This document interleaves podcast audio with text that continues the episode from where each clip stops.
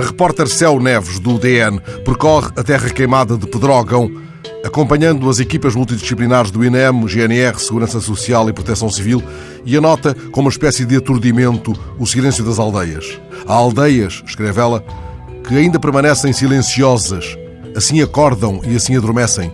Mas há também, observa a repórter, quem começa a regressar às suas casas e há ainda quem saia do local onde se escondeu, muitos o fizeram, para não abandonar os seus pertences, apesar das ordens de evacuação. É admirável o modo como o repórter do DN nos ajuda a perceber uma espécie de razão irracional, funda e primitiva, que escapa ao juízo prudente e à cordura, antes se filia na mais aguda sagacidade, coisa de bicho preso às leis que o chão perpetua.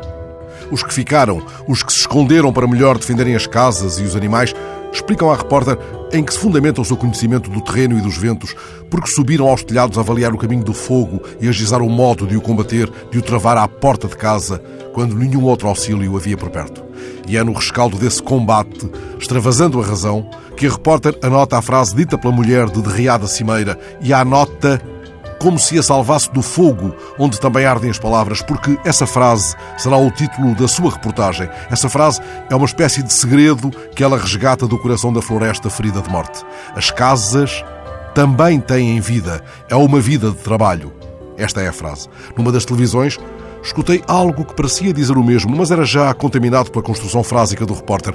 Muitos habitantes das aldeias ameaçadas, disseram o repórter televisivo, recusam deixar a vida para trás, como as casas. Neste caso, a repórter Céu Neves salva das chamas a fala inteira da mulher que passa por ela com um balde de água para acautelar reacendimentos em redor da casa. Porque, diz a mulher, e será o título da notável reportagem de Céu Neves, as casas também têm vida. Esta frase poderia ter nascido de um verso de Eugênio, no poema sobre as metamorfoses da casa, por exemplo. A casa dorme, sonha no vento, a delícia súbita de ser mastro. Ah, um dia a casa será bosque, à sua sombra encontrarei a fonte onde um rumor de água é só silêncio. Um outro poema de Fernandes Farria poderia levar adiante, um pouco mais adiante, as palavras da mulher de Pedrógão.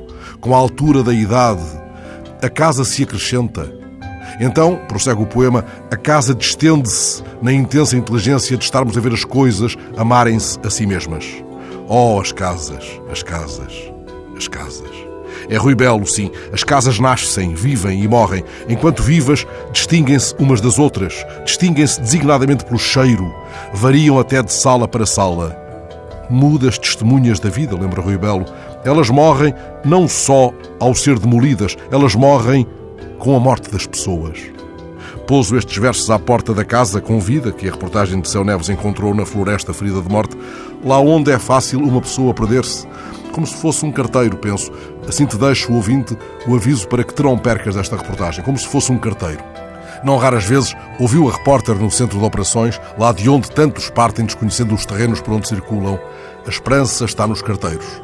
Há uma casa habitada nas páginas 6 e 7 do DN esta manhã.